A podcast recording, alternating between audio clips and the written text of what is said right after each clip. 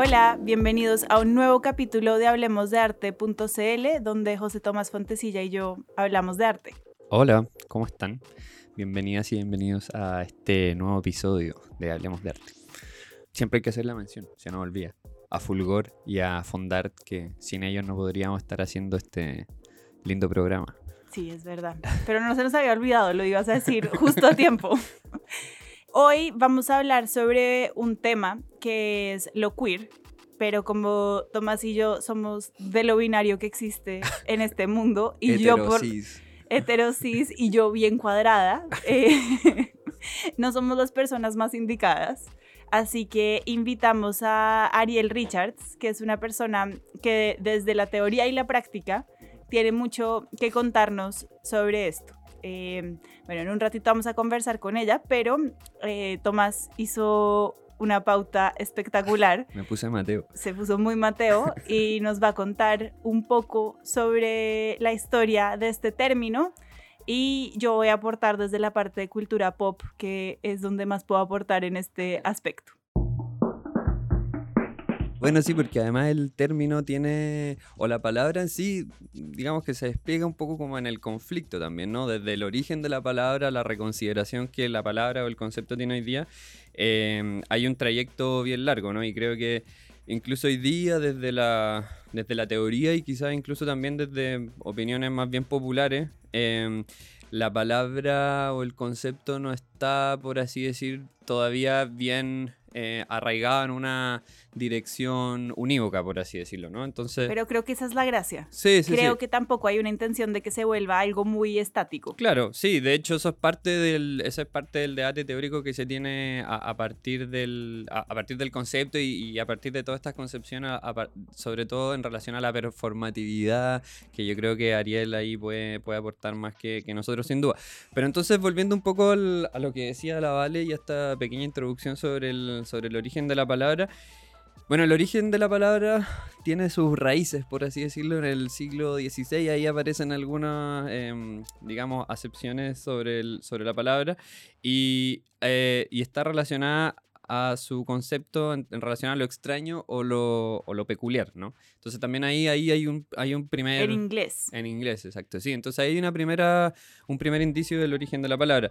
No obstante, la palabra se populariza al menos en, Occidente, digamos, entre Europa y, Estados Unidos, eh, a partir del juicio que se le hace a Oscar Wilde, em, y que por lo cual Oscar Wilde termina, termina preso, ¿no? Entonces, Oscar Wilde em, comienza a tener una relación de amistad, digamos, em, casi a finales del siglo XIX, con el hijo de John Douglas, ¿no? John Douglas era el noveno marqués de Queensberry, ¿no? Titulazo.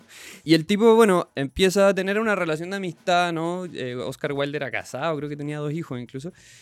Y eh, en esta relación de amistad, bueno, el, este marqués, el noveno marqués de Queensberry, comienza a tener ciertas sospechas, ¿no? Sobre la relación que tiene su hijo con Oscar Wilde y empieza a ser un, tipo de amenaza, ¿no? Y está un tiempo haciendo ciertas amenazas eh, en, relación a que su hijo termine la relación con Oscar Wilde. Oscar Wilde además era mayor que él, ¿no? Creo que tenía en, ese, en esa época como 37, 38 años. Y la cuestión es que entonces em, este papá protector empieza a un poco a instigar contra esta pareja, ¿no? Eh, le paga a un investigador privado para que, que persiga a su hijo que se llama Alfred. Em, hasta que Oscar Wilde llega a un punto de, de, hastío. Oscar Wilde, que era un tipo también medio egótico, ¿no? Eh, y decide demandar a eh, John Douglas, básicamente por hostigamiento, etcétera, ¿no? Pero la cuestión es que le salió mal la pasa a Oscar Wilde, porque si bien en la primera parte del juicio Oscar Wilde, eh, digamos, ganó, la, historia termina muy mal para Oscar Wilde. Entonces, de alguna forma, en, la primera parte del juicio, en el que se le acusaba a Oscar Wilde de sodomía, eh, de que atraía a las prostitutas homosexuales a un estilo de vida degenerativo, eh, el, el, duque, o sea, el marqués, perdón, John Douglas, utiliza la palabra, en una de las cartas que se usa en el juicio, utiliza la palabra o el concepto de que eh, Oscar Wilde es un snob queer, ¿no? O sea, lo trata de snob y además de queer, ¿no? Eh, un poco haciendo la alusión como una descripción de los hombres homosexuales em, y estableciendo así la, idea de lo queer en relación a un insulto gay, ¿no? En, el fondo ese era el, ese era el juicio que se hacía John Douglas en relación a la amistad que tenía su hijo Alfred con eh, Oscar Wilde. Alfred además que tenía como una, una cuestión medio obsesiva con Oscar Wilde, ¿no? Porque finalmente es Alfred quien eh, un poco eh, empuja a que Oscar Wilde demande a su papá. ¿no? Una cuestión muy, muy compleja en ese sentido. Entonces ahí rápidamente el juicio que era en Inglaterra, ¿no? Agarra vuelo y salta a Estados Unidos. Y en Estados Unidos se populariza y agarra todos los titulares, ¿no? De que se le está haciendo este gran juicio a un escritor inglés que ya tenía cierta fama. Eh, o sea, de hecho, por esa fama es por lo que Alfred llega a, Oscar Wilde. Exacto, ya había publicado el retrato de Dorian Gray, que fue como su gran salto a la fama. Claro, sí, sí, sí. De hecho, Alfred era había quedado como obsesionado con el retrato de, de Dorian Gray. Y y por eso de alguna forma se acerca a Oscar Wilde. Entonces, de alguna forma, los periódicos estadounidenses agarran este concepto y lo empiezan a utilizar como de forma despectiva para un poco relatar lo que está pasando en el juicio, sobre todo porque habían, eh, insisto, estos ataques o estos... Em, acusaciones de sodomía, de homosexualidad, de que en el fondo se están... Indecencia. De, indecencia, que se están eh, qué sé yo, corrompiendo los valores morales de la Inglaterra victoriana, ¿no? Eh, todo ese tipo de cuestiones muy, muy clásicas, ¿no? Em, entonces, digamos que ahí parte este origen como más popular en donde se, digamos, establece esta cuestión de que en el fondo es un, slang peyorativo para referirse a, eh, a, un grupo, a un grupo de gente, ¿no? Pero la cuestión es que más tarde, sobre todo, particularmente en la, en, digamos, la explosión del, del SIDA y en la explosión de los movimientos eh, que de alguna forma em, se hacían cargo de esta cuestión en términos de que llamaban la atención sobre que era un, problema de salud pública y que había que hacer algo, ¿no? Eh, el concepto se reutiliza o resignifica, digamos, esto, digamos, los 70, 80, ¿no? Y se, se reutiliza o se, se resignifica a partir de movimientos punkis súper marginales, digamos, em, que de alguna forma usan esta palabra o este, em, este concepto, em, digamos, como una suerte de protesta, en donde declaraban, y aquí yo lo voy a decir más fome, posiblemente era, era más entretenido como lo decían, We are here, we are queer, we will not live in fear, ¿no? O sea, estamos acá, somos queer, no vamos, a, vivir, con miedo. Claro, ¿no? Entonces, ahí de alguna forma en esos reclamos, bueno, a mí me falta un poco de calle, quizás posiblemente era más entretenido como lo decían ellos, pero eh, la cuestión es que de, alguna forma esa reapropiación de la palabra ya da cuenta de que en el fondo se está resignificando el concepto, ¿no? Em, y en ese sentido, bueno, en los 80 aparecen una serie de movimientos, qué sé yo, publicaciones, revistas, grupos punk, incluso hay, un, hay, un, hay una vertiente musical, el queercore, ¿no? Em, que de alguna forma reivindican esta, esta, esta cuestión y lo separan, separan la idea de lo, de lo queer de lo gay, ¿no? Entonces, de hecho, Queer Nation, en, en un texto del 90 que se llama eh, Queers Read This, Dice, usar queer es una forma de recordarnos cómo somos percibidos por el resto del mundo. Es una forma de decirnos a nosotros mismos que no tenemos que ser personas ingeniosas y encantadoras que mantienen nuestras vidas discretas y marginadas.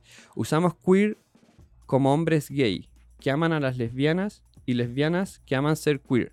Queer, a diferencia de gay, no significa masculino, ¿no? Em, entonces, de nuevo ahí se vuelve a, resignificar y se hace esta diferencia entre, de alguna forma, entre lo gay y lo queer, ¿no? Eh, y de alguna forma pensando en que quizás lo gay es como demasiado normativo y hace que justamente otro tipo de, performatividad, diciéndolo de alguna manera, em, de alguna forma pase, pase como desapercibida, por así decirlo, ¿no? Eh, que era un poco la, discusión que teníamos hace unos capítulos atrás a propósito de lo que decía Alesia Injoque en relación al, show de Valparaíso, ¿no? Que ella decía, las personas trans no somos esa versión exagerada y pintoresca, ¿no?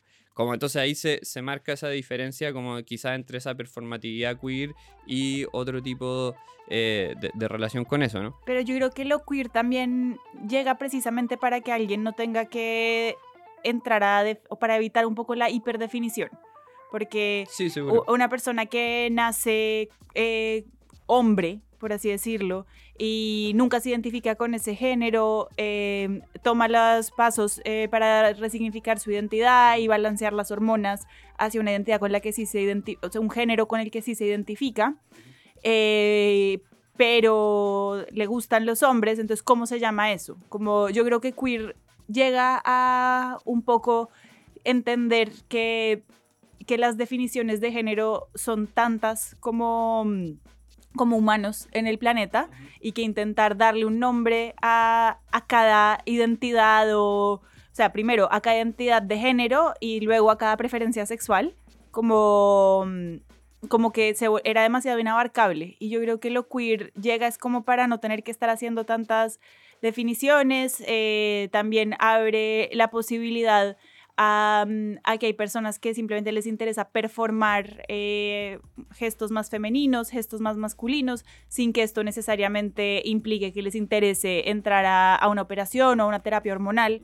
Entonces, dentro del espacio queer pueden existir todo esto sin, sin que unos sean más gays o menos Claro, gays, eh, más hombre o claro. menos hombre. Y entonces un poco volviendo al, al- al asunto de los 80, ¿no? Entonces se, se arma esta cuestión, como se arman varios movimientos, de- sobre todo eh, en los 80 y principios de los 90, en que de alguna forma por medio de este concepto logran o, o tratan de, de erradicar esta, esta cuestión de relacionada a los delitos de odio, ¿no?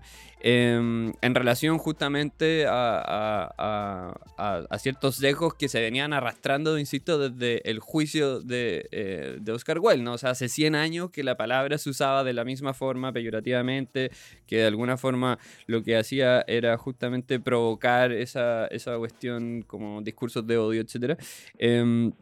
entonces, finales de los 80, principios de los 90, se, se empiezan a generar estos grupos que de alguna forma también tienen, eh, qué sé yo, publicaciones, textos, etcétera, que, que de alguna forma dan- van conformando como una idea distinta o una conceptualización de la cual, eh, es lo que vamos a hablar hoy día, em, de la cual se puede discutir y, y- y por eso mismo también decíamos al principio, hasta hoy eh, es, un, es un concepto, digamos, en, en debate, ¿no? Em, y, y por eso creo que Ariel Richards nos va, o nos puede dar muchas luces respecto a eso desde sus diferentes prácticas. ¿no? Y yo creo que también como investigadora nos puede ayudar un poco a trazar en América Latina cuándo se Mm. empieza a usar. Sí, sí. porque uno ve artistas como Pedro Lemebel que estaban haciendo activismo en, en el periodo que tú señalas, en, en los ochentas, con todo el tema del, del activismo por el SIDA, eh, que tiene pues este poema muy famoso, el de Hablo por mi diferencia, en donde dice muy claramente, eh, yo no soy gay, soy un travesti marica, eh, que hoy en día el término travesti no, no se usa. Hoy en día Claro. uno hablaría de una drag queen, Sí, sí. hablaría que alguien es queer, pero que son además términos en inglés. Eh, y creo que el MBL un poco reivindicaba la importancia de tener un término propio que hablara de cómo se viven estos procesos en América Latina. Y yo no sé la respuesta, creo que Ariel puede tener más eh, elementos históricos para, mm, para ayudarnos. Sí, además que em, cuando hablamos, y, sobre todo, bueno, armando un poco la pauta del, del capítulo, ¿no? Como cuando hablamos de artistas queer o cuando se habla de artista queer o de arte queer, em, me llama la atención también que se, que se aborde como toda, o, o quizá, bueno, y en eso también Ariel no- puede dar más luces, pero la impresión que me dio es que se aborda toda una cuestión relacionada a un arte hecho por artistas LGBTIQ+, ¿no?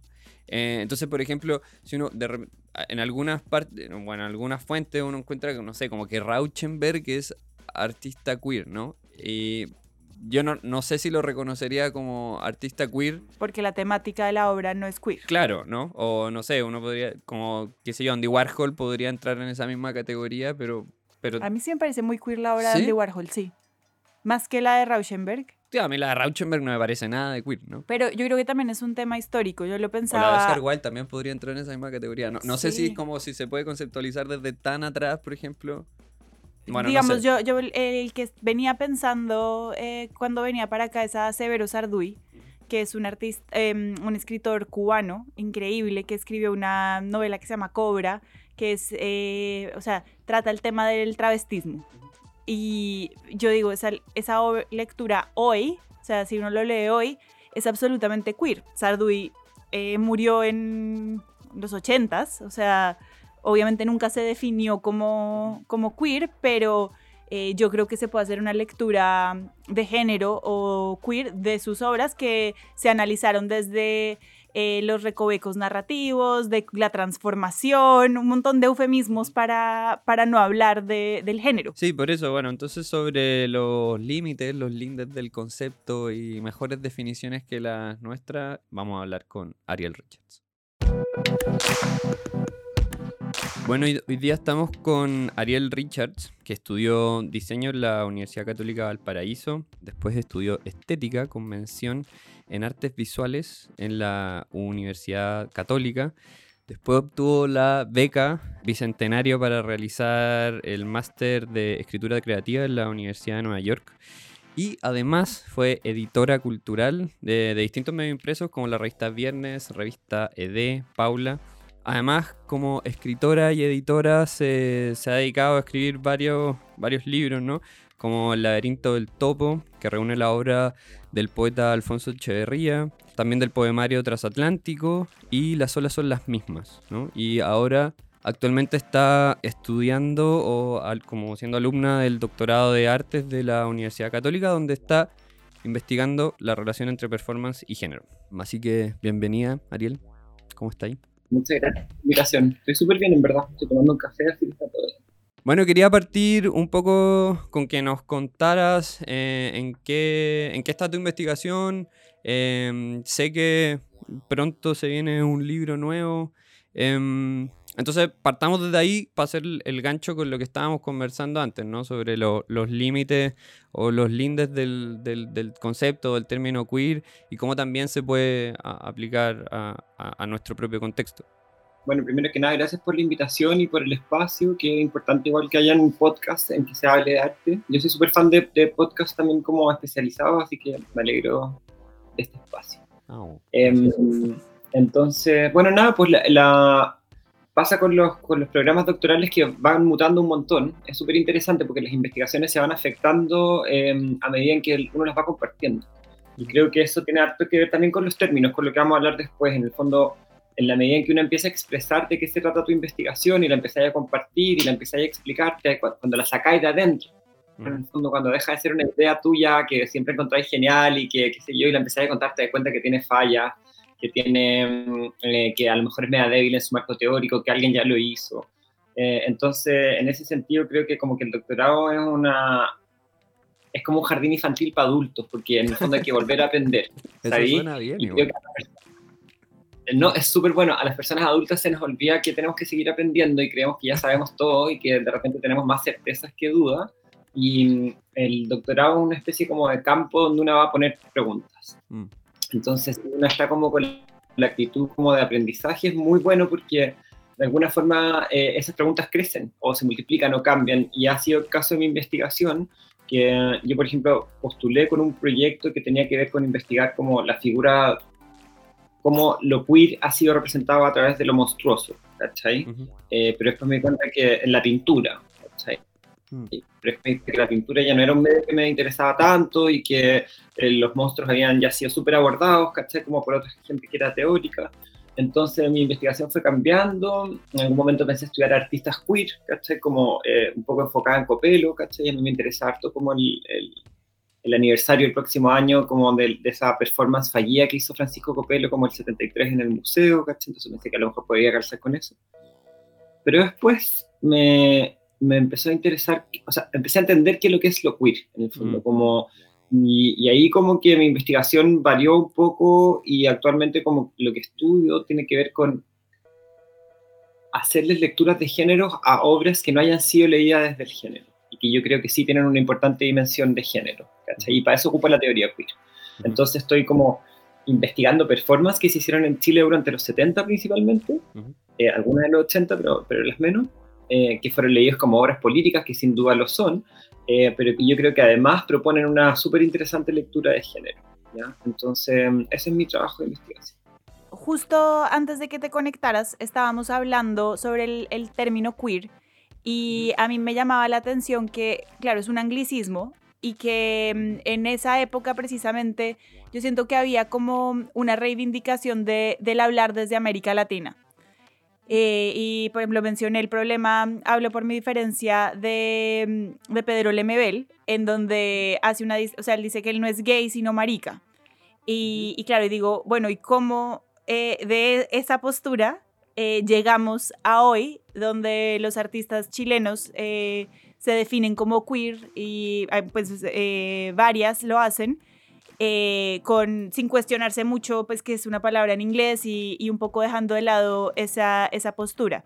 Yo no tengo ni idea que, cómo fue ese tránsito, pero se me ocurrió que tú seguramente sí tenías mucha idea. Sí, o sea, yo, así en lo personal, como que yo no tengo ningún problema con que sea una palabra en inglés, pero entiendo a las personas que la tratan de españolizar y que la hacen con C-U-I-R o con K, me parece bien. No es mi caso. Eh, eh, a mí me parece que lo que lo interesante más que la palabra sea en inglés es que la palabra es un insulto, ¿ya? Así surge. Eh, being queer en, en, los 70 y en los 60 y en los 50 en Estados Unidos era un insulto. Entonces, eh, lo que pasa es que ya esa palabra se ha transformado y ha potencializado y se ha acoplado a discursos políticos, sociales y culturales y en el fondo tiene una fuerza. Pero en algún momento, en su origen, digamos, incluso está tratando de ser traducida y coaptada por, por, los, por los americanismos, una podría pensar. Pero en su, en su momento original eh, era una palabra um, hiriente, era una palabra eh, que marcaba una diferencia una palabra que señalaba a los desadaptados, a, a las personas que, que, que, evadían la norma, eh, y no estaba bien dicho dentro de las normas cívicas, digamos, básicas, que alguien te dijera queer. Entonces, su potencia nace de ahí, ¿ya? Nace de, de, de, que marca una diferencia. Y yo creo que lo que ha pasado, digamos, como culturalmente y a nivel mundial, es que como salirse de la norma se ha transformado en algo apetecible, digamos. Eh, y en algo valorable. Entonces, being queer ya no es un insulto, sino que de repente es un valor. Mm. Hay un teórico que a mí me gusta mucho que se llama David Getzi, eh, que es un teórico del arte, eh, que publicó el 2016, te diría, con MIT Press y con Whitechapel, con esta eh, galería en, en, de Londres, una antología que se llama Queer, en la que él hace una explicación muy hermosa del término. Él dice que, claro, que parte como un insulto, pero que, eh, y qué bueno que traiga al MBL, porque eh, a medida que, que, comienza la pandemia del SIDA, del VIH, eh, el, la estrategia de ser queer eh, comienza a ser como, o el término mismo comienza a ser coaptado por eh, las personas que empiezan a exigir derechos para las personas que están fuera de la norma, que son las víctimas de esta pandemia, mm. eh, de las cuales el Estado no se está haciendo cargo a nivel de salud. Entonces, ¿qué es lo que empieza a pasar eh, de, de Getsi? Que en el fondo las personas, que son lesbianas a todo esto, las primeras personas que defienden a los homosexuales que se están muriendo de VIH y SIDA en Nueva York son lesbianas, eso es súper interesante. Eh, las primeras personas que empiezan a manifestarse empiezan a ocupar tácticas de visibilidad pública que luego el arte coapta.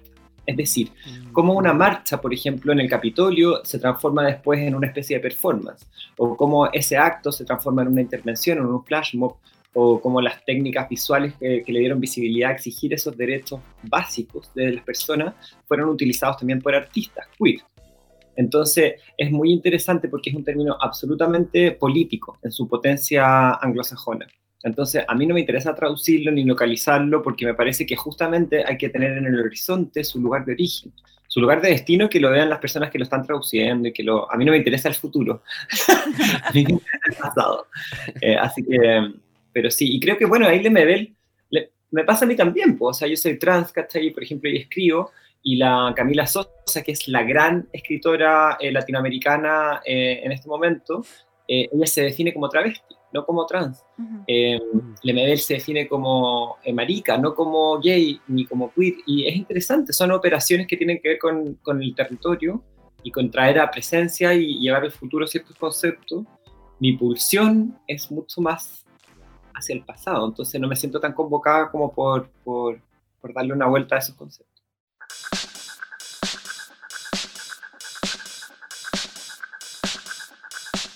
sobre eso mismo, em, me, acordaba de un texto de María Milagros Rivera que se llama El cuerpo, el género, lo queer. Y ella en, ese texto em, alude a Audrey Lorde, que tiene una frase que, a, propósito de esta misma discusión que, que, tú estás posicionando, digamos, ella, bueno, un poco retoma esta frase de, de Audrey Lorde que dice, las armas del amo no desmantelarán nunca la casa del amo, nos permitirán ganarle provisionalmente en su propio juego, pero jamás nos permitirán provocar auténtico cambio, ¿no? A propósito de que, como lee María Milagros Rivera, el, asunto de lo queer justamente tiene que ver con que es un campo que, ya está significado por el hombre blanco, heteropatriarcal, etcétera, etcétera, y por lo tanto eh, asumir esa, eh, esa idea o esa imagen o ese concepto o esos conceptos no supone otra cosa que asumir un, signo significado, por así decirlo, ya poniéndolo en forma más, más teórica. Y me parece interesante la, cita que usa, ¿no? Como que esta cuestión de las armas del amo, como que lo queer serían en el fondo las armas del amo, ¿no? Entonces, a, propósito de eso y lo que decía ahí antes también, ¿cómo y desde dónde habitar lo queer entonces? Eh, ¿Es un concepto que a ti te queda cómoda o, o, o cómo lo articuláis? Eh, eh, pensando en esa misma discusión, ¿no? Porque a mí igual me hace sentido como la idea de que una cuestión que al principio era como peyorativa, de pronto se vuelva como, como algo de, orgullo, no sé si orgullo, pero, pero digo como de identificación. Eh, digo, como que ahí hay un conflicto, ¿no? Bueno, pasa con todas las cosas, pues es, la tendencia del mercado, digamos. El mercado lo que hace es que coapta todas las cosas eh, eh, eh, ahora hay como una semana del orgullo y, no sé, pues, ¿cachai? Y las marcas se acoplan a eso, ¿cachai? Es lo que hace el mercado. Y con respecto a lo del... Mira, a mí, a mí me interesa mucho el hombre blanco, masculino, heterosexual, como objeto de estudio. Eh, yo soy una mujer feminista, y una investigadora feminista y considero que la investigación que estoy haciendo tiene que aportar al feminismo pero me parece que eh, la corriente principal hoy día está eh, abocada a estudiar el feminismo eh, relevando el trabajo de mujeres, que me parece que evidentemente que, hay que hacer esa asimetría, digamos, de relevar el trabajo de mujeres, pero a mí me interesan los restos, ¿ya? Entonces, los restos actualmente son los hombres blancos heterosexuales. Em, porque si nos olvidamos de ellos, en el fondo estamos, si nos olvidamos de ellos no podemos avanzar, porque en el fondo una cosa es que relevemos el trabajo de las mujeres, que relevemos el, los feminismos, los feminismos queer, los feminismos negros, los feminismos migrantes, que me parece que eh, evidentemente hay que hacerlo, pero no podemos poner en pausa a, quienes han armado, digamos, el sistema en el que vivimos, sino que yo creo que hay que incorporarlos y de hecho hay que encontrarles un lugar. Em, entonces, en ese sentido, eh, a mí me interesan esos leftovers, como lo, que sobró, digamos, del feminismo. O sea, que a nadie le interesan los hombres, están todos cancelados. Ya, ¿sabes qué? Yo me quedo con ellos, yo los estudio, eh, yo veo como Sí, no, total. Eh, me interesan como objetos de estudio y como objeto amoroso. O sea, evidentemente a mí me gustan los hombres, ¿cachai? Entonces como que, y, y, yo viví una vida con una coraza masculina, entonces como que me interesa también entender cómo, a qué, a qué responde esa construcción de masculinidad. Cómo hoy día el patriarcado se ha instalado como tan, em, se ha instalado tan eh, efectivamente en, en, en, el día a día, que ya no lo cuestionamos o no, lo, no lo vemos y en el fondo cómo el feminismo puede pensar en lugar de los hombres blancos heterosexuales eh, con todos sus privilegios. Entonces, en ese sentido, yo lo que hago es estudiar a artistas, no o sea, lo queer para mí no está exclusivamente en las personas que representan una disidencia de género o una disidencia sexual. Me parece que es un error pensar eso. Me parece que hay, me parece que Paz de Rasuri es queer, te quiero decir con esto, en el fondo. ¿Sabes? Mm. Como que eh, me parece que... Mm, Pero por, ¿por qué? De hecho, teníamos esa misma discusión antes, como lo, lo, hablábamos, bueno, a propósito de Rauschenberg, que en muchas listas uno encuentra que Rauschenberg es un artista queer, pero... Eh, y a propósito de los límites, ¿qué hace de Rauschenberg, por ejemplo, eh, un artista queer? O, posiblemente a considerar como queer. En el fondo, el desplazamiento de, los, de, las fronteras. En el fondo, cuando, cuando, cuando te descentráis, cuando, cuando, cuando visitáis la periferia, cuando empatizáis con lo que no tiene un privilegio, eh, cuando te salís del, de, de la expectativa, digamos, cuando visitáis lo incómodo, cuando todo eso es queer, ¿cachai? Lo que pasa es que es un término muy complejo y en el fondo como asignárselo, por ejemplo, a las personas que somos transgénero o asignárselo a las personas que son homosexuales, o asignárselo a las personas que, se, que no tienen género o que, qué sé yo, exclusivamente, me parece un error. Me parece que hay estrategias tácticas queer que no solamente responden a la identidad de género, sobre todo en el arte. Y en ese sentido, en tu investigación, en general son hombres heterosexuales que hicieron obras que podrían leerse como queer. Em, ¿Nos puedes dar ejemplos? Sí. Eh, trabajo con cinco casos. Eh, en el fondo, eh, son muy desconocidos los, los, dos primeros, que no sé si, o sea, uno es Félix Barbenda, que es un escultor, em, que hizo la que yo considero que es la primera performance en Chile, que la hizo el 69. Después está Carlos Peters, también súper desconocido. Ya después empiezan los más canónicos. Gordon Mata Clark con su intervención en el Bellas Artes, Hernán Parada con Obra Abierta y Gonzalo Díaz con con Don Quien diré tu nombre. Entonces, ¿qué es lo que hacen estos, estos artistas que son hombres blancos, heterosexuales, privilegiados, educados, eh, aparte muy minos todos, que tienen más que son bellos, entonces ya no pueden estar más en, la, en, el tope de los, privilegios, es que rompen cosas o ahuecan cosas. Mm. Entonces, en, el, y lo hacen para expresar dolor. ¿ya? Entonces, hay varias cosas. Una, una cosa es como cuál es el espacio permisivo que tienen los hombres blancos heterosexuales para expresar sus sentimientos que no se les están permitidos, como el dolor, por ejemplo, ¿ya? Eh, si uno piensa, el, el, mandato masculino es que los hombres tienen, que ser rectos, verticales, tienen que tener sus emociones controladas. La palabra, mm, la palabra masculinidad viene del control de las emociones. Mm.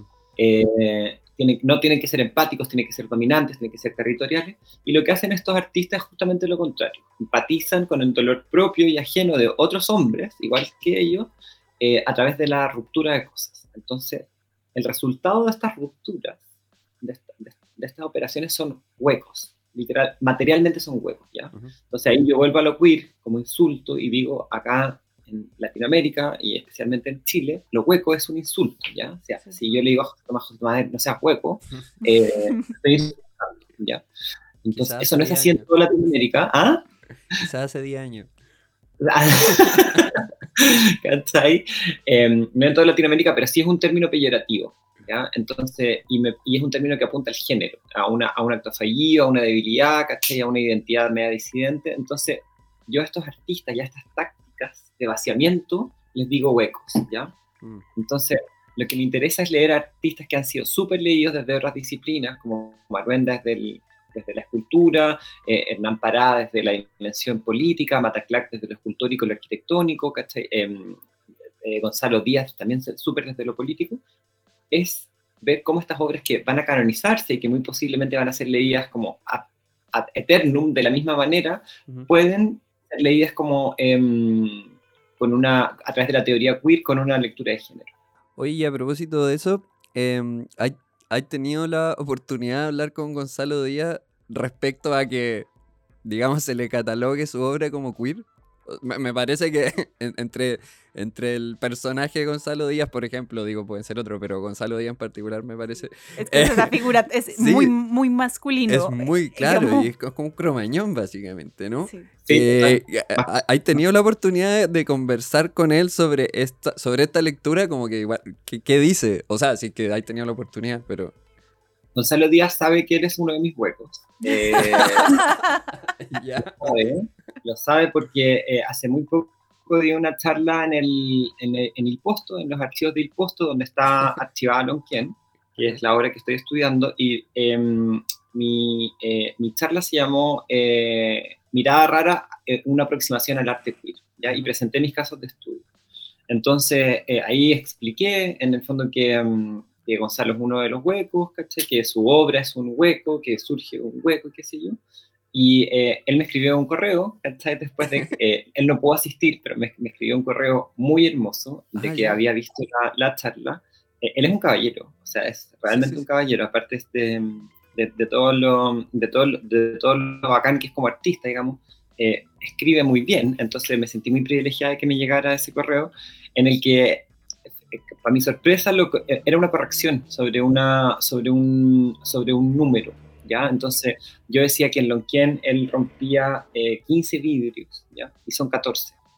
Entonces, él tuvo la generosidad de explicarme por qué eran 14, que eh, remitían a un Via Crucis, em, y, cierra el, correo, eh, hace una explicación bastante larga y muy generosa. Eh, me pone en mi lugar también, es como que me dice, oye, si tú eres una investigadora, Investiga. exacto, ¿cachai? Como que no, no vengáis como con lo queer, no, no, lo dice así literalmente, pero en el fondo muy elegantemente me puso en mi lugar y tuvo la, la belleza de, terminar su, su, correo diciendo que, que, en el fondo el origen de la palabra eh, metáfora eh, es translatio, ¿ya? Y él pone en cursiva el trans, translatio. Entonces, eh, él está absolutamente al tanto de esto. Em, Carlos Peters eh, también, que eh, se, se, ríe de eso también. Como que Carlos Peters es, va en clave, para que se le imaginen, en clave de Gonzalo Díaz. Y les parece bien. En el fondo, como que se sorprenden, em, pero, pero están de acuerdo en que hay alguna exploración con cómo se vive el dolor desde la masculinidad impuesta por este sistema. ¿Cuáles son los espacios de decompresión que considera esta masculinidad? Eh, lo que hace Gonzalo Díaz cuando rompe esos 15, no, 14, eh, esos 14 vidrios es em, construirles un, construir, construirle un espacio a su dolor. Digamos, son 14, son 14 vidrios para 15 desaparecidos que aparecen en los hornos de los quien que no han tenido una sepultura digna, que no han tenido un entierro digno, que no han podido ser pelados de forma digna. Y lo que hace Gonzalo Díaz es que él se demora 10 días, perdón, 10 años en procesar el dolor que le produce este hallazgo y construir esa obra. Entonces, ¿cómo no reparar también ahí que hay una afectación transcorporal con 15 hombres que han sido desaparecidos? Y cómo él les construye una especie como de, de velatorio entierro eh, a través de la ruptura y del hueco. Eh, hay ahí evidentemente una exploración de cómo experimentar la masculinidad, independiente de sus dimensiones políticas. Me parece que además algo que es muy destacable es que tiene que estar muy bien hecho el argumento para que artistas que en general siempre han sido leídos desde una misma mirada estén abiertos a, esta nueva, mm, eh, o sea, a que se les lea diferente.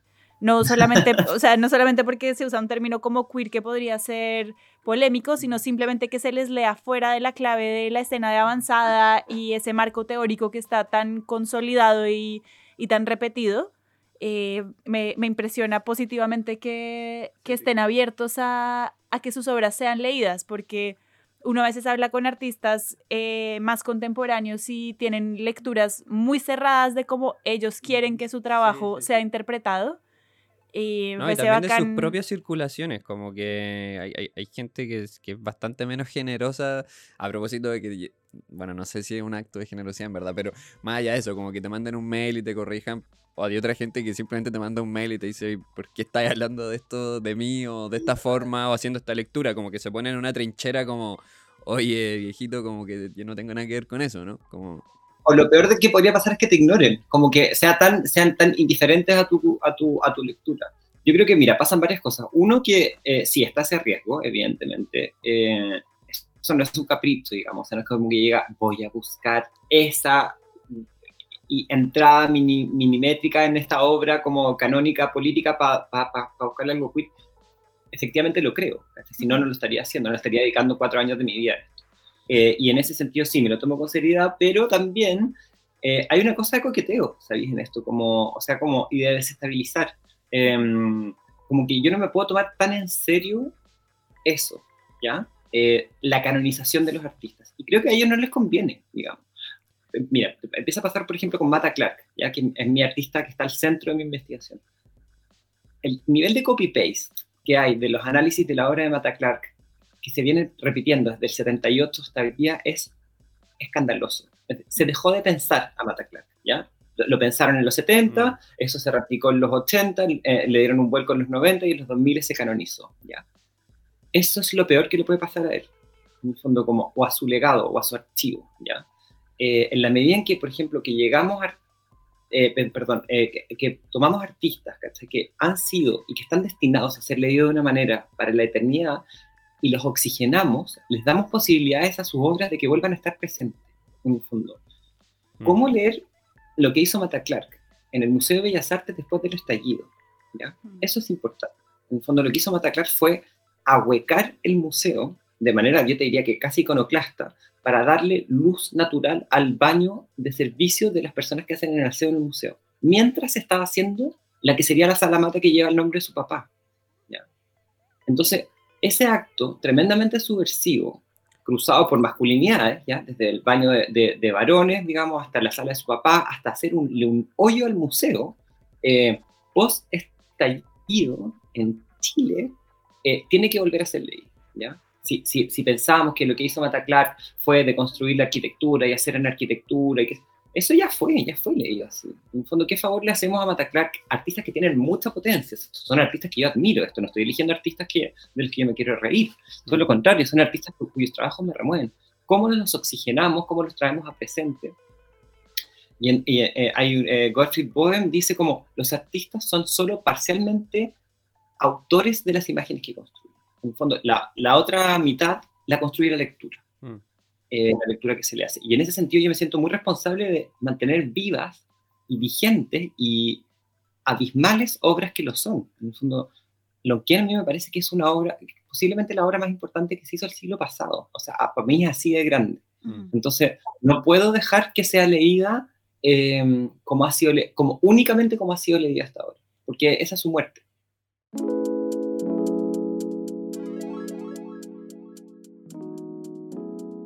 Lo siguiente que te quería preguntar tenía que ver con eso también, ¿no? Em, Linda Nitt en un texto que, justamente aborda el desnudo femenino eh, se refiere a un concepto que, me parece muy lindo que, y muy problemático por lo demás, que es el de como esta idea de la, de la regulación mágica, ¿no? Y dice, el desnudo femenino eh, puede casi verse como una metáfora de esos procesos de separación y orden, de la formación del yo y los espacios del otro.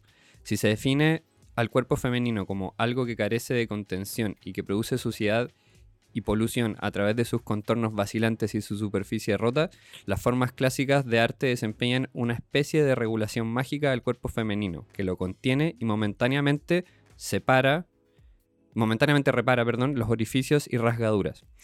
Eh, y, esa idea como de, la regulación mágica, ¿no? Que, genera la mirada masculina canónica sobre, sobre el cuerpo femenino, pero no solo sobre el cuerpo femenino, digamos, que sobre cualquier cuerpo al final, eh, que, no, que no sea el propio, digamos.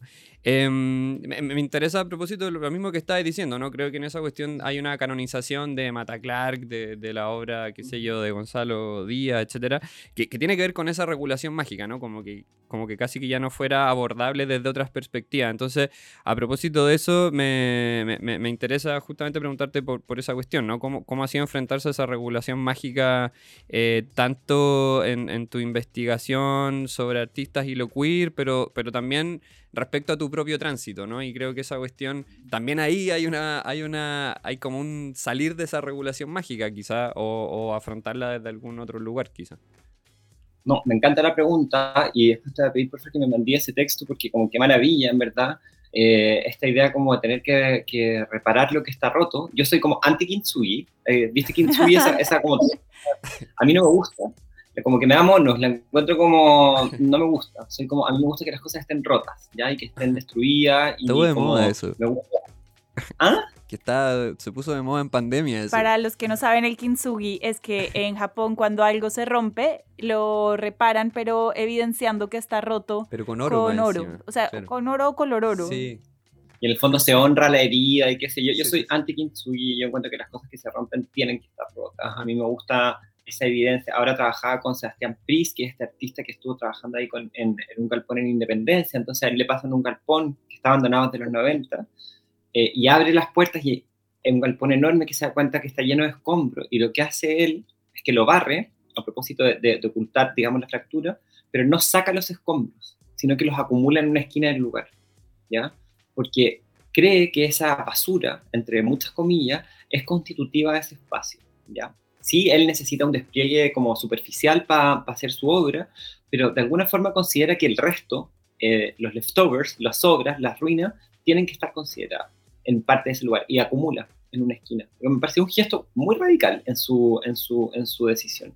Y en ese sentido, como, em, por ejemplo, si entendí bien, igual, igual lo escuché como, estoy digamos, pero en el fondo habría como una especie como de normativa, o sea, en el fondo, ¿el, hueco se ocultaría el, o, la, en el texto? Claro, claro, sí. De hecho, habla de, esa regulación, de esa regulación mágica, como, como que en el fondo la mirada masculina trata de em, trata de limitar, por así decirlo, todas esas eh, o, de, o, de, contener. De hecho, dice la, producción de suciedad o polución eh, a, través de sus contornos vacilantes y su superficie rota. ¿no? Y dice que las formas clásicas de arte desempeñan una especie de regulación mágica del cuerpo femenino que lo contiene y, momentáneamente repara los orificios y rasgaduras. ¿no? Y como que esa idea del orificio también está... No, es que ese texto lo necesito. Bueno, ahora en la, el 20 de noviembre, quedan 10 días para ir a verla, se, acaba la exposición, eh, no sé, Materia Humana en el Museo de Bellas Artes. Ah, Entonces, la, primera sala eh, son puros desnudos. Y eh, evidentemente está la historia de esta como representación clásica. No hay genitales de, partida, no hay ni un genital ahí, no hay ni un orificio. No sé si viste ese de Pedro Lira, que hay oh, como, un, sí, como, una cosa quemando.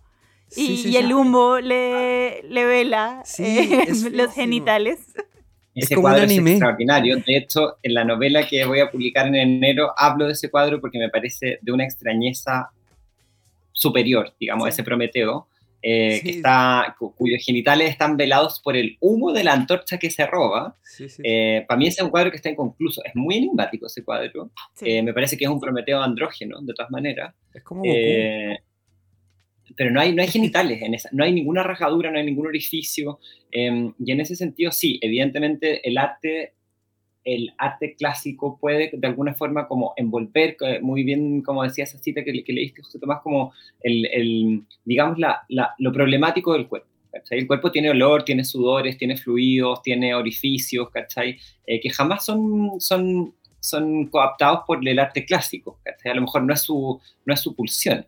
Eh, sin embargo, en la sala al lado de esa, de esa está Lepe, por ejemplo, con, ya, con, con, toda la exacerbación de los orificios, una podría pensar. Mm. Ya no es el arte clásico, entonces evidentemente si el arte clásico y la, y la mirada masculina tiende a eso, tiende a, como a envolver en, un, en una cuestión contenedora el, lo problemático del cuerpo. Eh, y sí, pues el, orificio justamente lo que hace... Eh, Didier Ancieux ese es un, es un psicoanalista francés, escribe sobre el yo piel, ¿ya? Entonces escribe sobre como, como esta superficie tremenda que es la piel, que en el fondo tiene a la vez la facultad de hacernos conectar, digamos, a través del, tacto, de, sentir la temperatura, qué sé yo, y de protegernos, ¿ya? Eh, y cómo los orificios en el cuerpo eh, subvierten eh, la entereza de la piel y el, a la vez vuelven al cuerpo un espacio carnavalesco, pues, La boca lo, eh, son los sentidos, los orificios anales, ¿cachai? Como eh, las orejas por donde entra, los oídos por donde entra, donde entra el sonido, los ojos incluso uno podría pensar que, que son hoyos. Em, y la cuestión de la apertura, del hoyo, del hueco, del, de la rajadura, tiene ese poder subversivo, que evidentemente, claro, la mirada masculina y clásica em, tiende a contenerlo y a, mm, a velarlo. Lo interesante es cuando se corre ese velo pues, y cuando se subvierte eso. A lo mejor no tan explícitamente. Yo te diría que los artistas que yo estudio hacen eso no explícitamente, digamos. No son eh, este colectivo que se sacó una bandera del ano en Valparaíso antes de las elecciones. No son eso. No es, no es una cuestión burda con el orificio y con, y ¿sabí? Es una cuestión que tiene que ver con un pensamiento. Es cómo estos artistas son capaces de subvertir el mandato masculino que los obliga a ser de cierta manera y ocupan el arte para expresar su olor a través de lo web yo voy a aprovechar para hacer una cuña, porque con una de esas eh, indetectables hablamos en el segundo capítulo de este podcast. Entonces, si alguien está escuchándonos por primera vez aquí, eh, vayan al capítulo 2, porque mm, ahí también hay, hay un testimonio de, de una mirada como más cruda, eh, pero que creo que se potencia muchísimo con, con todo lo que hemos conversado contigo hoy. Claro, y a propósito de eso mismo, eh, ¿cuál, ¿cuál es tu valoración entonces respecto? Porque lo, lo, lo, le ponía el adjetivo de burdo, ¿no? Como, ¿Cuál es tu valoración respecto a, a ese acto en particular? Entonces, como... Lo pongo burdo en comparación a, lo que, a, a, las obras que estoy estudiando. En el ah, fondo, no, no, sé si en su, naturaleza es burda, diría que son tácticas distintas. En el fondo, una táctica es explícita, el, adjetivo burdo, y la otra es indirecta. Em, a mí me pasa, como yo les expliqué, a mí me tira el pasado, entonces yo necesito por lo menos que hayan pasado 20 años para entender el contexto de las cosas que estoy estudiando. Entonces, en 20 años más, cuando este podcast sea un éxito y lo haya comprado el New York Times y, sea, y ustedes estén en, en, Times Square, hablemos de las indetectables como con una perspectiva, porque actualmente a mí lo que pasa, incluso con el estallido, eh, en cuanto a expresión social, incluso con las tesis, mm. em, me pasa que siento que estoy muy encima. Entonces, por ejemplo, el otro día eh, bueno, para, el triunfo el rechazo, esa noche ya había un análisis ah, circulando de por qué había... Yo, yo dije, o sea, yo ni siquiera estoy alcanzando a procesar lo que está pasando cuando ya alguien generó un análisis. Mm. Y, y, creo que lo que nos, nos, otorga el tiempo, en el fondo, es una perspectiva, ¿ya? Yo, incluso aunque hubiera sido mujer transgénero de 40 años, el 89, que es el año que se hizo Lonquien, hubiera sido imposible para mí leer Lonquien como la estoy leyendo hoy día. Mm. Como eh, yo necesito esa distancia. Entonces, no estoy diciendo que el, el trabajo de las indetectables sea burdo, sino que es una experiencia eh, explícita en comparación a las que estoy estudiando. Mm.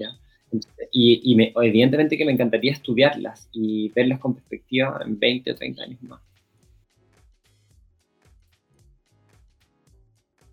Sí, yo creo que burdo no, no lo usaste de una forma despectiva para nada, sino yo, yo creo que ellas van a, a, eso, a lo crudo, a lo precario, y eso es parte de su estética y, y discurso. Pero concuerdo contigo, a mí creo que las indetectables generaron muchísimo rechazo y cancelación inmediatamente y que no se le dio ningún aire para, mm, para analizar eh, eh, eso como performance. Como estrategia política, fallidísima. O sea, la persona que los contrató para eso, Despedida. cero. Sí. Pero ellas tienen algo que decir. No, total. Y en el fondo eh, son víctimas ellas de que no, no hay tiempo. Entonces, como, ¿qué pasó? No, unas chicas se sacaron una bandera de lana en una, en una, en una eh, em, celebración en Valparaíso. Al tiro hay que tener una opinión, ¿sabéis? Mm. Como, al tiro hay que, hay que, o se cancelan, o se, o se aprueban, o se canonizan. Y en el fondo, como que a mí, un poco como, retomando la pregunta de José Tomás, yo me demoré 37 años en hacer mi propio tránsito, o sea, en decir, mm. yo soy una mujer transgénero, entonces no puedo exigirle a las cosas una lectura inmediata evidentemente que me llamó la atención lo que hicieron las indetectables. Y yo estudio performance y género. Al día siguiente yo como que no, dije como, no sé qué decir, ¿sabes? Debiera tener algo que decir. Y no puede, no, no, no, sé, necesito que pase el tiempo, necesito leer las reseñas críticas que van a salir, necesito escuchar el podcast eh, de ustedes con, cuando les entrevistaron. Necesito que pasen 20 años para poder decir algo. Oye, voy a hacer un cambio brusco de tema, pero porque no quiero dejar de hablar de tu faceta como escritora de ficción, eh, porque creo que mm, es algo que además de investigar también haces muy bien la, escritura. Yo tuve la oportunidad de leer Las olas son las mismas y me pareció eh, espectacular la, mm, el ensayo, no sé cómo ensayo novel, no sé. Eh, pero también eh, me, o sea, tengo todo el prólogo subrayado por las bellezas que dices y la compasión que, que te tienes a ti misma que creo que uno muchas veces es muy duro con uno mismo y, y creo que tú eres muy amorosa contigo. Y eso me, me pareció precioso. Eh, si no lo han hecho, eh, lean eh, Las olas son las mismas que lo publicó los libros de la mujer rota. Em, pero quería, ahí siento que hay muy evidentemente un, un tema de autoficción. O sea, si bien no creo que sea autobiográfico y no, no lo planteas desde ahí, sí, sí creo que hay algo de, de autoficción con, con, ese estudiante que está en Nueva York. Em, y eh, yo quería saber, eh, bueno, primero, cómo, cómo es ese proceso de hacer, eh, de, tratar la vida misma y generar ficción a, partir de ella. Y también si en tu trabajo como investigadora de arte sientes un vínculo igual de, de personal, si aparece tu biografía o historia en tu producción académica no te agradezco mucho la pregunta, eh, no, no, la había pensado, como en cuanto a la investigación académica, ahora mientras lo estáis formulando me parece que evidentemente que sí, eh, como que hay una, digamos, yo no sé si podría estudiar algo que no me resonara internamente con el proceso que estoy viviendo y evidentemente pasan dos cosas. Mi investigación hoy día fuera de la academia sería una investigación muy distinta y mi investigación, si yo lo hubiera hecho previa al tránsito, sería una investigación muy distinta. Entonces sí, yo creo que se ve absolutamente afectada por el punto de vista em, personal y mi punto de vista, mi, mi enunciación es autobiográfica. Entonces, ¿por qué me interesa a mí como estas estrategias de, de, de subversión de la masculinidad? Porque lo pasé muy mal viviendo con, eh, impostando una masculinidad, mm. no pudiendo como expresar mi sentimiento y porque me parece que ese mandato de masculinidad es algo que como me veo afectada incluso como mujer trans por él. Eh, entonces sí. Eh, ahora, mi ídola es la Olivia Lain, no sé si ustedes la conocen. Ella escribió como, bueno, ella es novelista y también crítica de arte. Tengo, otra, tengo tres ídolas más por si no conocen a esa. la Maggie Nelson, escribió Los Argonautas, también crítica de arte y novelista y una más latinoamericana que es la María Gainz, eh, que en el fondo ellas trenzan su autobiografía con crítica de arte. Mm. Eh, para mí ese modelo son súper contemporáneas, tienen mi edad las tres. Entonces me siento muy parte de, quisiera, digamos, ser muy parte de, su, de sus poéticas, porque en el fondo para ellas no hay crítica de artes visuales sin autobiografía, digamos. Eh, son las anti-bots, digamos. O sea, ningún algoritmo podría generar los textos que generan ellas. Entonces sí, como que me siento muy como convocada a hacer una trenza autobiográfica y crítica. Em, y en ese sentido la literatura es el único espacio donde sí puedo volcar mi inmediatez, eh, mi experiencia inmediata, ¿sabí? Entonces, como a diferencia de la, de la crítica de artes visuales, que en el fondo necesito esta perspectiva de la que estábamos. Mm. Eh, yo soy una mujer que lleva diarios de vida, constantemente. Entonces, sí me estoy volcando como permanentemente en un presente. Y eso sí se transforma en una escritura, en mi caso. Y sí, claro, evidentemente está la, la, estudiante, en, el estudiante en Nueva York que está nutrida de mi experiencia, ¿sabéis? Como, eh, y la novela que, que, voy a sacar ahora en enero también. Eh, así que sí, me parece que no puedo escribir de otra cosa. No, no puedo porque para mí es un, es un ancla al presente, la escritura de ficción. Y sobre, sobre eso mismo, la, la publicación que, que hay a hacer en enero, entiendo que tiene que ver como una suerte de ficción, eh, también medio autobiográfica, respecto a la relación entre tú y tu mamá, entiendo. Quizás me estoy equivocando, pero algo que leí. ¿Nos podría contar un poco en plan adelanto, adelanto primicia? Ya no sé si es primicia porque lo leí en una entrevista, pero igual. Sí, sabéis que eh, eh, de hecho tiene mucho que ver con arte, porque es mi relación con mi mamá y, y también una relación, es tiene todo que ver con ese Prometeo de Pedro Lira, eh, que, del que estábamos hablando, eh, eh, con ese Prometeo andrógino que yo encuentro, porque la lectura que yo hago es que ese cuadro no está terminado, ¿ya? Y no sé si lo, lo vieron con detalle, pero en el fondo como que está súper hecho la rápida, ¿ya? Entonces, eso a mí me interesa mucho, ese estado inconcluso de, la, de, las obras de arte por dos motivos. Uno, porque me parece que evidencia en el proceso creativo de los artistas, es como poner en pausa un, ¿sabéis? un, un un andamiaje de, trabajo y ver como, ah, mira, iba a trazar, por, o primero trazó con grafito, eh, esto no lo tenía muy claro, esto lo borró, esto no sé qué. Y segundo, porque la, mm, la cuestión de lo interminado eh, es súper subversiva, se niega a tener un fin. Mm. Eh, entonces, es, es, sutilmente subversiva, digamos, no, no, no, es una, ahí estamos de, de, nuevo, no es una cuestión explícita, es como si uno la mira con detención, una obra que no ha sido determinada tiene una potencia subversiva. Entonces, em, la novela se trata de, una, de la historia de una madre y una hija eh, que se quedan encerradas en una pieza en un hotel. La, la, hija es una estudiante de obras que no han sido terminadas. Entonces, está muy trenzado ese relato del, de eh, involuntario en un hotel em, con las imágenes que ella estudia. Entre ellas, el, ese, ese Prometeo de Pedro Lira. Yo creo que ya tenemos que dejar hasta aquí por hoy. Pero mil gracias, Ariel. Ha sido fascinante eh, conocer un poco más sobre esa, esa producción eh, artística chilena que yo creo que es la más estudiada de Chile desde, esta, desde otro lugar. Me parece refrescante, me emociona. Em, así ah. que felicitaciones y muchas gracias por haber compartido eh, tu investigación y sobre tus procesos con nosotros. No, qué bacán. Muchas gracias a ustedes por el espacio. Los felicito por generar este espacio de reflexión y de conversación. Em, les agradezco mucho sus preguntas y un placer verlos.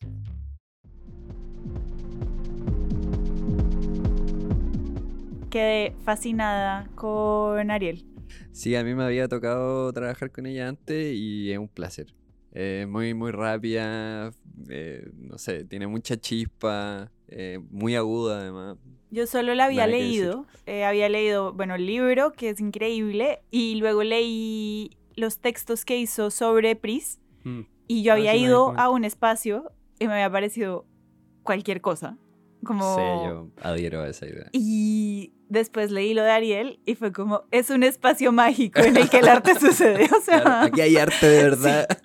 impresionante, mi per- o sea... Bueno, pero, pero eso, eh, eso igual es interesante, ¿no? A propósito del, del ímpetu que le puede entregar eh, un texto escrito, bien escrito, digamos, con un sentido, con, con intención, versus, y que mm, lo que tú decías, y que yo opino igual en ese sentido, como que le, le brinda otro, oxigena, por así decirlo, un espacio que en verdad ya es un, un espacio residual que tiene como una, una eh, regadores en el techo, ¿no?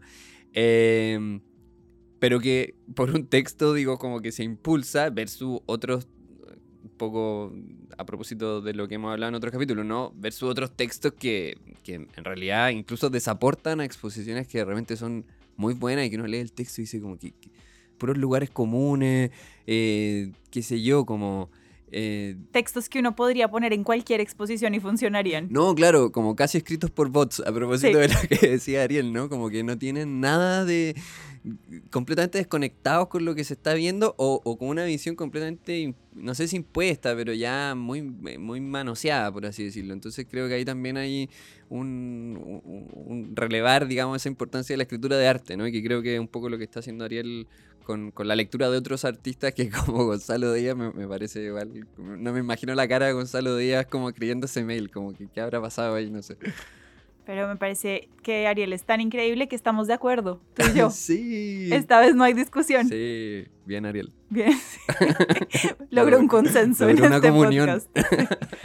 Bueno, habíamos dejado de lado en la intro el tema de la cultura pop y yo creo que la cultura pop tiene un lugar súper importante en cómo se ha expandido lo queer y cómo ha dejado de ser un insulto definitivamente y hoy se vuelve un halago. Sí, y como también ha dejado de ser esta cuestión media payasesca, tipo, no sé, Morandé con compañía, ¿no? Que que era como una cuestión así, como media de circo casi, ¿no? Como de algo con lo que se hacía chiste, etcétera, a pasar a ser una cuestión como casi profesional, si es que tomamos, no sé, tipo programas como RuPaul, ¿no? Que es como... O sea, eh, aparte de lo profesional, que son programas como RuPaul, yo creo que también lo importante que es que lleguen eh, a un público tan masivo, Sí. porque, digamos, yo que eh, soy mujer eh, cis, eh, heterosexual, a través de RuPaul, como también me di cuenta de que podía construir lo que es ser mujer para mí.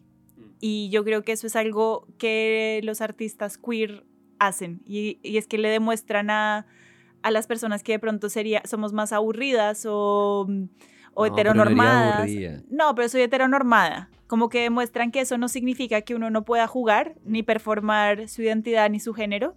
Y, y yo creo que eso empodera muchísimo.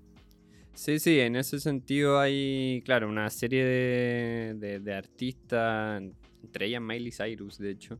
em, pero también, no sé, sé yo, hip hopera, programas de tele, etcétera, que, que se han dedicado a eso y que me parece que, claro, que de alguna forma han ampliado y han hecho entrar estos temas a las casas de la gente temas que, insisto, antes podrían haber sido completamente marginados o marginales eh, hacerlo entrar de otra forma y me parece que en ese sentido eh, es súper positivo también, ¿no? Como, como pensar el asunto del género desde otro lugar y, habitarlo desde una forma no, como no peyorativa, como decía antes, como que creo que ahí hay un quiebre cultural muy heavy entre, qué sé yo, como lo que uno podría ver antes, eh, digamos, pienso en programas chilenos así tipo Happening con Han, ¿no? Como los clásicos, eh, Morandé con compañía, etcétera, que, claro, que esa figura era una figura media payasesca, ¿no? Y hoy día tiene otro, otra dignidad, tiene otra conceptualización y esa cuestión me parece total en ese punto. Bueno, gracias a todos por escucharnos. Los esperamos en un próximo capítulo de hablemosdearte.cl. Saludos.